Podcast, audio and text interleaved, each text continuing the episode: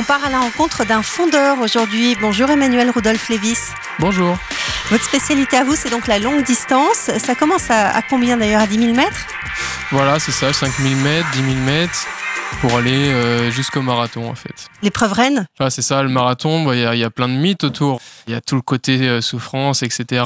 Mais c'est très gratifiant. C'est c'est une aventure le marathon et je pense que tant qu'on n'a pas vécu un, euh, c'est dur de savoir ce que c'est. Alors la course à pied pour vous Emmanuel, c'est quoi? C'est une histoire de famille? Comment ça a commencé? Il faut savoir que mon père, en fait, il, a été aux Jeux Olympiques. En... Pierre Lévis? Exactement. Il a été aux Jeux Olympiques en 76 à Montréal.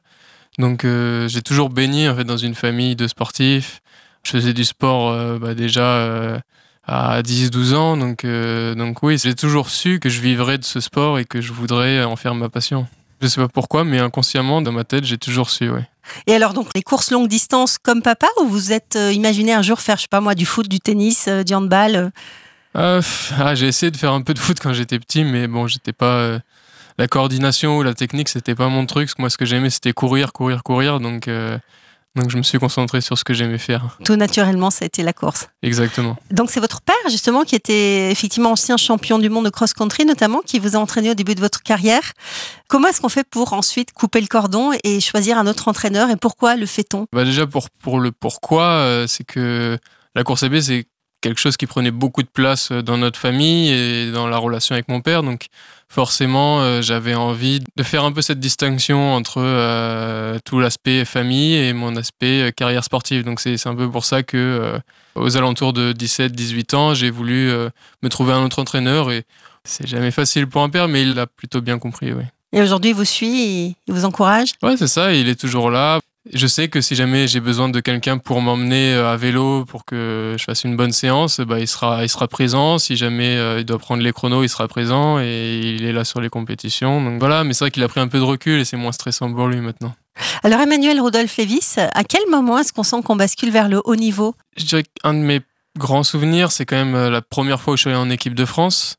C'était en 2012 et là je me suis dit euh, bon ok c'est les championnats d'Europe c'est plus des championnats départementaux des championnats régionaux euh, il y a les meilleurs des meilleurs en fait. Et je pense que c'est oui en 2012 quand j'ai fait mes premiers championnats d'Europe euh, de cross. Cette année-là j'avais 17 ans et, j'étais surclassé dans la catégorie des moins de 20 ans ah, je sais pas pour moi c'était quelque chose de, de très impressionnant en fait Alors vous avez passé deux ans et demi à Portland aux États-Unis pour étudier et en même temps pour décrocher un MBA en tant qu'athlète de haut niveau.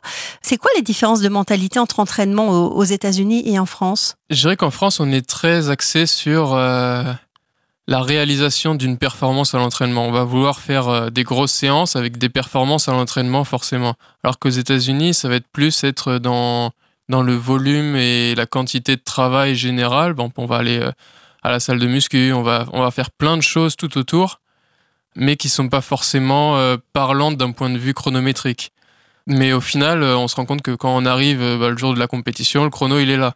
C'est juste qu'on se teste moins peut-être à l'entraînement, alors qu'en France, on veut vraiment se tester, on va vraiment mettre toutes les conditions à l'entraînement pour aller le plus vite possible à l'entraînement, alors que des fois, c'est contre-productif. En fait, aux États-Unis, c'est aussi un mode de vie finalement le sport, peut-être encore plus qu'en France, non? Oui, non, c'est vrai que il y a tout le système euh, sport aux États-Unis avec les universités, les, les compétitions euh, entre les universités, qui fait qu'il y a une émulation. Il y a de gros moyens financiers qui sont quand même euh, mis dedans. Dans l'université dans laquelle j'étais, à l'université de Portland, bah, on avait un peu tout ce qu'on voulait. On avait un, un tapis euh, anti-gravité, euh, on, avait, on avait des choses qu'on retrouve euh, même pas à l'INSEP en France. Donc je me dis, et ça, il y en a le- dans. l'endroit enfin, où s'entraînent les, les sportifs Exactement, de haut niveau en région est, parisienne. voilà, exactement. Alors, votre objectif pour les JO 2024, c'est quoi? C'est le 10 000 mètres? C'est le marathon? Ça va être le marathon. Donc voilà, le marathon, c'est pas encore une distance que j'apprivoise à 100%. Vous en avez déjà fait combien? J'en ai déjà fait 5, Et votre meilleure performance? 2h11, euh, 03. Waouh Et est-ce qu'il y a un temps précis pour les qualifications? Comment ça se passe? A priori, moins de 2h08, euh, 20, ce serait une qualification directe. Et s'il n'y a pas trois Français qui font 2h08, 20, alors il y aura du repêchage qui se fera derrière en fonction des différents temps. Et c'est atteignable pour vous, 2h08 Ouais, je pense. Ouais, je pense. euh, je progresse d'année en année. euh, J'ai une bonne vitesse de base qui devrait me permettre de passer sur les distances supérieures euh, Donc voilà, c'est juste à moi de voir euh, les deux, trois derniers réglages. Est-ce que les Jeux Olympiques, c'est plus important finalement dans une carrière que des championnats du monde? Ah, c'est toujours compliqué. Euh, parce que les Jeux Olympiques, forcément, là, comme c'est à Paris, tout le monde en parle, il y a une sorte euh, d'émulation là-dessus. Donc je pense que si on parle strictement de la gloire, les Jeux Olympiques, bien sûr, c'est plus important. Quelqu'un qui fait champion du monde de marathon, le grand public, il ne le connaîtrait pas forcément, mais quelqu'un qui gagne les Jeux Olympiques à Paris, le grand public, il risque de le connaître, surtout s'il est français, admettons. Donc, euh, donc oui, les Jeux Olympiques, c'est plus important, mais c'est pas plus dur ou plus facile qu'un championnat du monde. Alors, quelle est votre journée type? Comment est-ce que vous vous entraînez? En général, je vais aller faire 45 euh, minutes de footing euh, le matin. Ça va pas forcément être très rapide, ça va être du, bon, du 14 à l'heure ou quelque chose comme ça. Tout pour, est relatif. Pour moi, hein. pour relatif, on va dire, ouais. Ensuite, je vais partir travailler à la DPMP, à la police municipale parce que vous êtes policier à Paris. Voilà, c'est ça. Et ensuite, euh, sur ma pause du midi, je vais faire un peu de renforcement musculaire parce que c'est important. On l'oublie assez sur marathon, mais euh, bah, il faut être tonique au sol, il faut, bah, il faut être réactif. Donc, ça va être des squats, ça va être du renforcement général. Ensuite, euh, en fin de journée, je vais repartir faire soit ma séance de fractionné. Donc, ça peut être par exemple 10 fois 1000 mètres ou, ou alors je vais faire mon footing qui va durer peut-être 1h20, 1h10. En général, après ça, je suis quand même bien fatigué. Et par semaine, vous courez quelle distance en moyenne? Environ 180 km. Ah ouais, quand même. Est-ce que vous avez un rituel avant de débuter une course? Pas tellement. C'est vrai que j'aime bien, dans les quelques heures qui précèdent, me mettre dans ma bulle, en fait. Euh, rien de spécial, mais juste euh, laisser les, les, événements euh, se passer. Et moi, je, je suis mon, mon, plan, en fait voilà, je sais qu'à telle heure je dois être là-bas, à telle heure je dois avoir fait ça, j'ai fini mon échauffement à telle heure, etc. Et, j'essaye de pas me paniquer surtout parce que la course elle commence aussi avant la course d'un certain côté. il y a plein de gens qui vont être euh, très stressés avant une course et ils vont perdre leurs moyens avant même d'avoir commencé la course. Est-ce que la musique vous aide à vous concentrer et peut-être est-ce que vous courez avec une playlist particulière? Pas forcément. Pas forcément. Je me suis toujours dit, bah tiens, j'aimerais bien mettre des podcasts pendant que je cours. Ça n'a jamais été forcément mon truc, mais c'est quelque chose à essayer.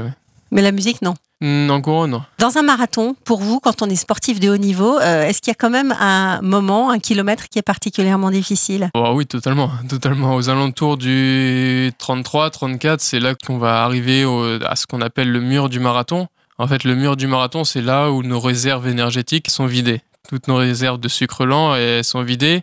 Et euh, le corps, il va essayer de puiser dans tout ce qui reste pour continuer à avancer. Mais en fait, euh, on va faire une sorte d'hypoglycémie, en fait. Un coup de fringale, un peu comme on peut voir en vélo. Et là, on n'avance plus, on se noie presque. Et ça, c'est très, très dur parce qu'on reste, on sait qu'il reste pas beaucoup de kilomètres. En général, il en reste 8, 9, euh, des fois un peu moins. Mais ça paraît interminable parce qu'à chaque foulée qui retombe au sol, on se dit bah, c'est la dernière parce que je vais pas réussir à me repropulser sur la, suivante. Et comment vous faites alors pour franchir ce, ce mur? Ah, je sais pas. c'est beaucoup au mental. C'est vrai qu'il faut anticiper euh, pour pas l'avoir parce qu'une fois qu'on est dedans, euh, on n'en revient pas vraiment. C'est, mais il faut anticiper en essayant de bien se ravitailler avant la course. Donc nous, on va avoir des gels spéciaux avec beaucoup de sucre lent dedans. Mais je sais qu'il y a aussi des tables de ravitaillement pour tout le monde. Donc on essaye beaucoup en amont d'absorber ces produits-là. Mais sinon, une fois qu'on est dedans, pour moi, l'objectif, c'est de baisser la tête et de suivre la foulée qui est devant moi, en fait, de penser à rien. En fait, faut juste suivre, c'est ça, minute après l'autre et pas regarder le temps qui reste à faire. Quand on est un marathonien, mhm. quand on est un fondeur, est-ce qu'on peut aussi être un bon sprinter? Est-ce que vous vous êtes déjà essayé aux 100 mètres, aux 200 mètres? Non, non, non. Je suis pas un bon sprinter par rapport à des coureurs de 100 mètres ou de 200 mètres. Ça, il n'y a pas photo, ça c'est sûr. C'est quand même deux sports euh, très très différents. C'est des filières euh, énergétiques différentes, des fibres musculaires différentes. Donc euh, non. C'est un autre sport en fait. C'est comme si je vous demandais faire du vélo ou je sais pas de l'escalade. Voilà, exactement, exactement. Même encore plus différent en fait parce que. Dans le côté demi-fond et fond, il y a le côté un peu entraînement vraiment primordial en fait, où on sait que avec un, gros travail, on peut beaucoup progresser on peut vraiment rêver à faire de grandes choses. Alors que le sprint, ça va être beaucoup plus euh, inné, en fait. C'est vraiment euh, le talent brut et euh, il faut faire ce qu'il faut à l'entraînement, mais on ne va pas grappiller des places grâce à l'entraînement. Comment est-ce que vous vous voyez après votre carrière de haut niveau? Ah, C'est une bonne question, je sais pas trop.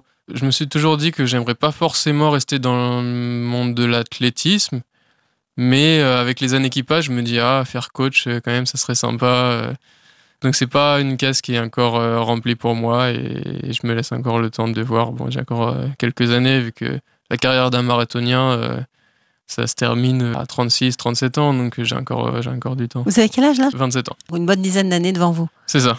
Et est-ce que vous vous entraînez seul ou est-ce que vous entraînez avec des autres sportifs de haut niveau? Ça m'est déjà arrivé de faire des stages avec d'autres membres de l'équipe de France. Après, c'est vrai que ces derniers temps, bon, bah, avec le travail et bon, ma vie personnelle, etc., j'essaye d'aller au plus court et je m'entraîne beaucoup tout seul. Ouais, vous êtes plutôt solitaire, j'imagine, dans votre ça, vrai pratique que, sportive. Bon, déjà de base, euh, c'est vrai que la course à pied, c'est quand même un sport solitaire.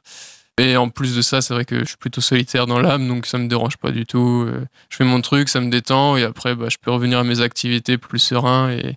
Quand on fait un marathon, 42 km 195, oui. à quoi on pense? Euh, On peut penser à plein de choses, mais dans l'idéal, pour moi, faut pas penser.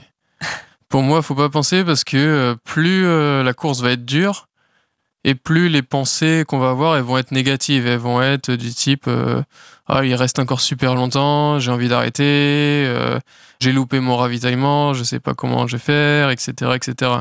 Alors que si on pense pas et qu'on suit juste, et eh ben en fait le temps va passer tout seul. J'essaye de rester vraiment très cadré dans ce que je pense. Ça va être vraiment penser au prochain ravitaillement, donc euh, essayer d'être bien placé pour l'attraper, tout ce genre de choses. Mais je vais éviter d'avoir trop de pensées extérieures qui peuvent un peu parasiter ma course euh, sur le moment. Pas à votre liste de courses aux prochaines vacances? Non. non, non, non, ou au burger que je vais manger après la course, non, non. C'est ça qui vous fait fantasmer quand vous courez, le bon burger que vous aurez à la fin Ah, quand je frappe le mur et que vraiment je suis en hypoglycémie, euh, je pourrais manger n'importe quoi ou boire n'importe quoi, c'est sûr. Merci beaucoup, Emmanuel Rodolphe Lévis. Bonne préparation, bonne chance et puis rendez-vous au JO. Merci à vous. En route pour les Jeux.